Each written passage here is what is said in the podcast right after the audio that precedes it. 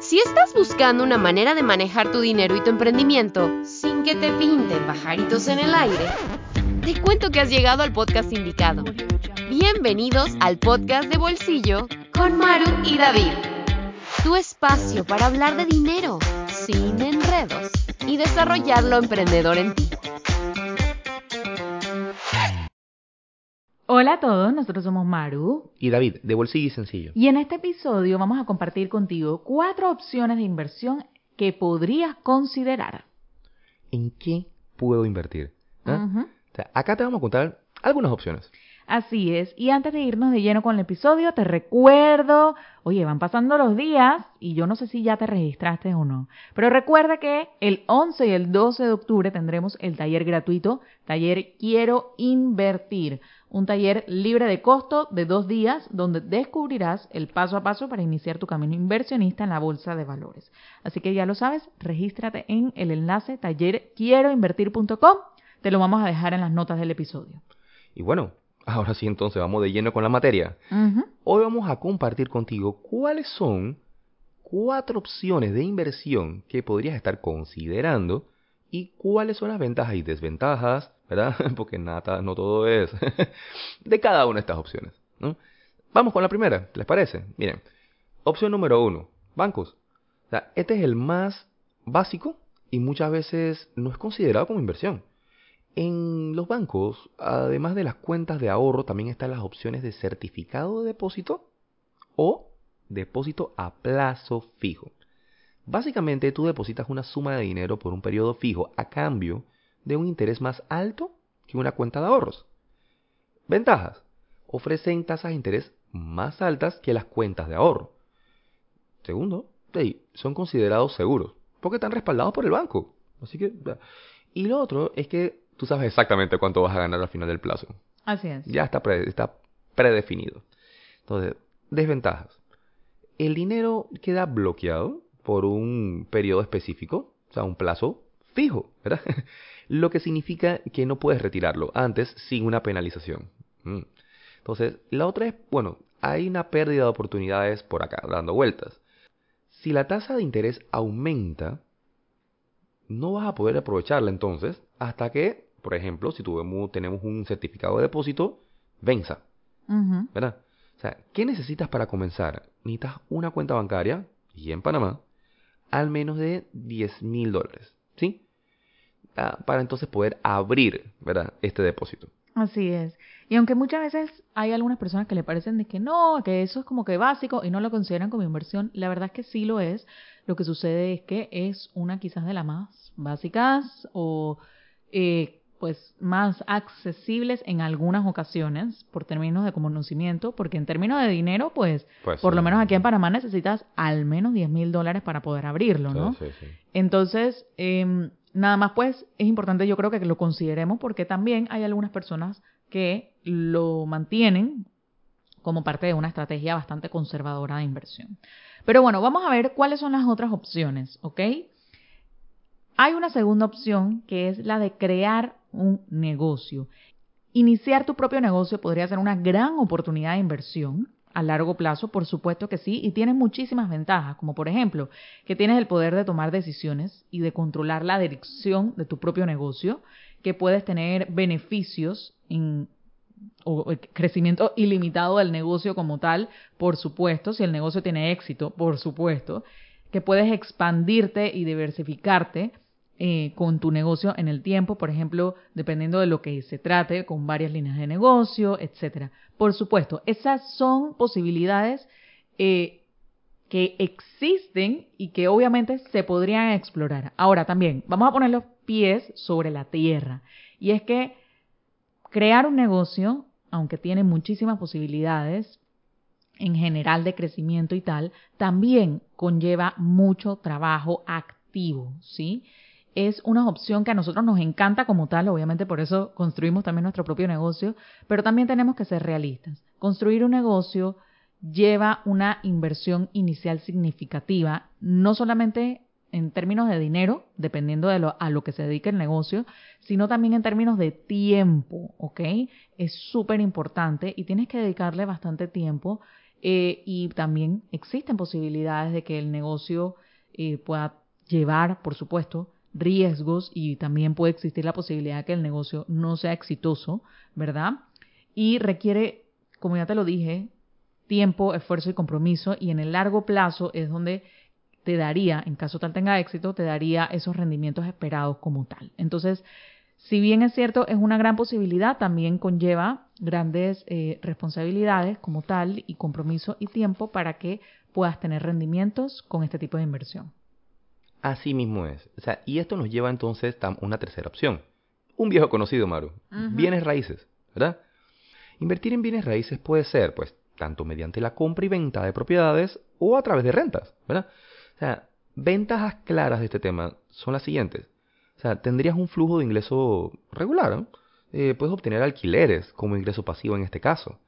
Acá también hay un tema potencial de apreciación. El valor de la propiedad puede aumentar con el tiempo y eso, pues claramente se convierte en una rentabilidad que, que para ti es interesante. Y también tenemos un componente de diversificación, ¿verdad? O sea, tú puedes invertir en diferentes tipos de propiedades y ubicaciones.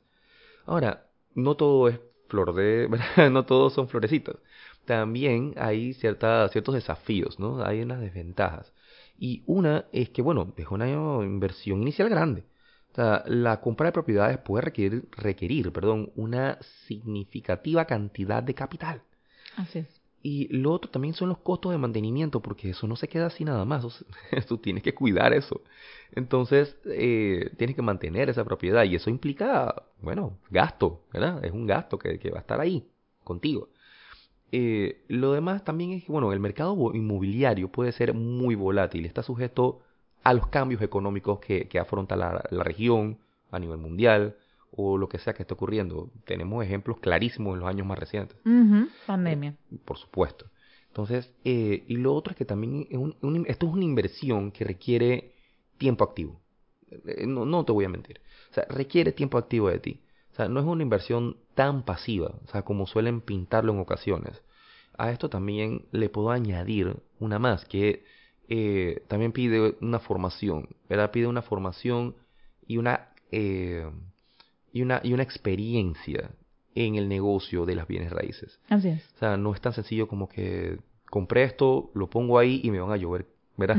me van a llover propuestas. O sea, no, eso, eso no funciona así nunca ha funcionado así y no va a empezar a funcionar así ahora. así que eh, sí, sí es importante también que te formes en el gran negocio de las bienes raíces antes de entrarle a, a, este mundo que si bien es emocionante, también es desafiante. Así es.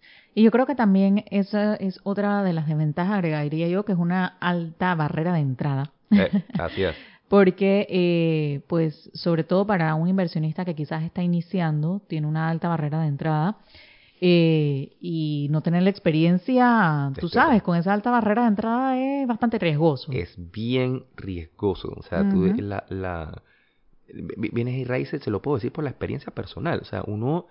Eh, uno tiene que aprender muchas habilidades que si no forman parte de tu arsenal como persona, eh, te vas a encontrar con, un, con una gran deuda en mano, te vas a encontrar con, con, un activo que no se está moviendo, pero genera gasto. Así es. O sea, lo que, o sea, le estoy pintando esto súper terrorífico, pero no es para desanimarlo, sino para que entiendan el peso de lo que estamos diciendo. Así es, súper importante. Y bueno, vámonos entonces con la opción número cuatro y es invertir en la bolsa de valores. Y es que en la bolsa de valores tú puedes invertir en varios instrumentos. Yo creo que muchas veces nosotros asociamos a la bolsa a que solamente se pueden comprar acciones de empresas, es decir, como una pequeña propiedad de la empresa, pero la verdad es que no. Por supuesto que hay acciones, pero también hay otros instrumentos como por ejemplo bonos de gobierno o de empresas, ETFs, eh, fondos de eh, inversión. Hay múltiples, múltiples, aquí te he mencionado algunos, vamos a estar hablando de eso en otro podcast, pero eh, esa es, yo diría que una de las grandes ventajas. Vamos primero a hablar de las ventajas de invertir en la bolsa y luego hablamos de las desventajas. Una de ellas es que primero puedes tener una cartera súper diversificada en diferentes industrias, en diferentes empresas, en diferentes tipos de activos, eh, como las acciones, los bonos, los ETFs, y eso te puede ayudar a reducir el riesgo, ¿ok? Lo cual es buenísimo.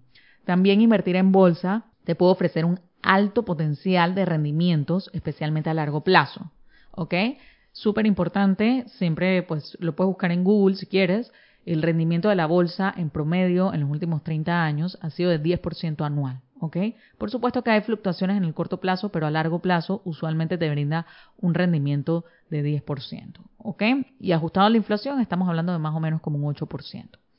Puedes vender también tus inversiones en la bolsa y convertirlas en efectivo relativamente rápido, ¿ok? Eh, lo cual en la gran mayoría de las veces te brinda bastante flexibilidad y te brinda también liquidez, ¿ok? Y aquí lo voy a comparar quizás con un bienes y una propiedad en términos de bienes y raíces. Eh, no es lo mismo como que, ok, necesito hacer cash, esta inversión en la bolsa usualmente es bastante, en general es bastante rápido. Eh, si tú tienes una casa, no es tan rápido como tal, a menos que la estés rematando, que te llevaría también a perder muchísimo dinero, ¿verdad? Y otra de las ventajas también en la bolsa es que es el tipo de inversión que dependiendo de la estrategia que utilices puede ser una inversión pasiva. Ok, voy a aclarar algo. Hay muchas estrategias al momento de invertir. Hay eh, personas que quizás eh, por su formación o a lo que se dedican y todo tienen una estrategia en la bolsa mucho más activa. Pero las personas que yo digo comunes y corrientes, como tú, como yo, que quizás eh, queremos invertir, sí, podemos optar por una estrategia un poco más pasiva. Poner nuestro dinero a trabajar de una manera más pasiva que igual nos genere rendimientos y que no tengas que estar allí, como yo digo, pegado a la computadora todo el día, ¿verdad? Entonces yo creo que es algo excelente como una manera de invertir, eh, poner a trabajar tu dinero y que no tengas que estar allí de manera activa, ¿ok? Ya te he hablado de las ventajas, vamos ahora con las desventajas porque por supuesto todas las opciones de inversión tienen ventajas y desventajas.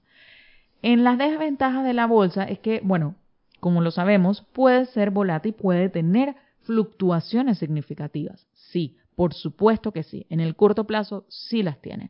Sin embargo, por eso es importante que nuestra inversión en la bolsa tenga un horizonte de largo plazo, ¿ok?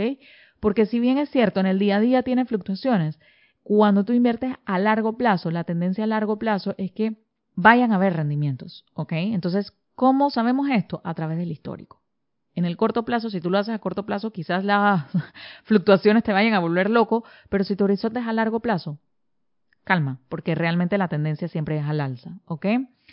Otra de las desventajas es que las emociones, como el miedo, por ejemplo, te pueden influir en tus decisiones de inversión. Entonces, si no tienes el conocimiento, te vas a dejar llevar por la emoción, vas a terminar tomando decisiones impulsivas, ¿verdad? Que te pueden llevar a tomar decisiones en momentos como de volatilidad al mercado, porque tienes miedo, porque lo que sea te pueden llevar a perder dinero, por supuesto. Entonces, esa es otra de las cosas que también tenemos que tener en cuenta, que si yo quiero o esto me interesa, me tengo que formar, porque yo sé que si me le comienzo a tomar decisiones únicamente con el corazoncito, puedo terminar metiendo la pata, ¿verdad? Otra de las desventajas es que dependiendo de cómo inviertas en la bolsa, si lo haces a través de intermediarios, por ejemplo, como fondos mutuos o eh, corredores de bolsa o etcétera, pueden tener costos asociados eh, que sean ya sea comisiones de corretaje o tarifas de gestión y tal, ¿verdad? Eh, también existen comisiones a través del momento en el que vas a comprar y vender. Depende mucho de tu estrategia de inversión, pero sí pueden haber costos asociados, ¿ok? Y otra de las desventajas es que requiere conocimiento.